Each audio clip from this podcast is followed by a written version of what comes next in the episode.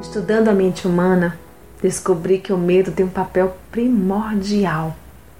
É ele que nos faz ser cautelosas visando a nossa segurança.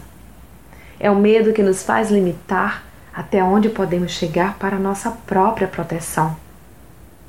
Mas e quando este mesmo medo, que nos traz o benefício da sobrevivência, passa a nos causar danos? Como lidar? Desde pequenas escutamos falar que tudo em excesso é prejudicial.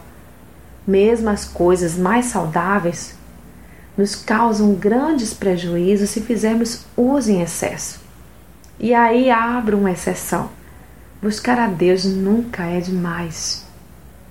Se você tem permitido que o medo a domine, seja por qual motivo for, é hora de desfazer este processo que se instalou em sua vida de alguma forma.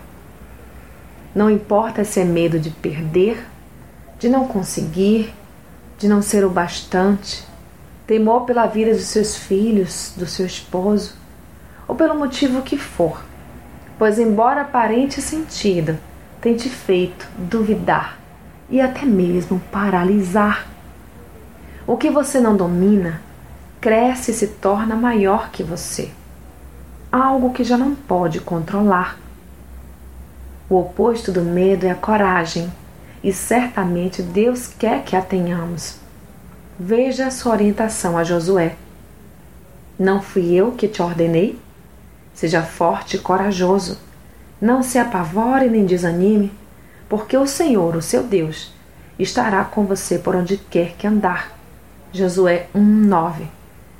Portanto, mulher, esconder algo não te faz resolver.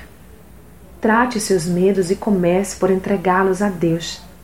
Entregar cada aflição, cada medo, cada receio, cada pavor e tudo aquilo que permitiu que crescesse dentro de você, a ponto de dominá-la e paralisá-la.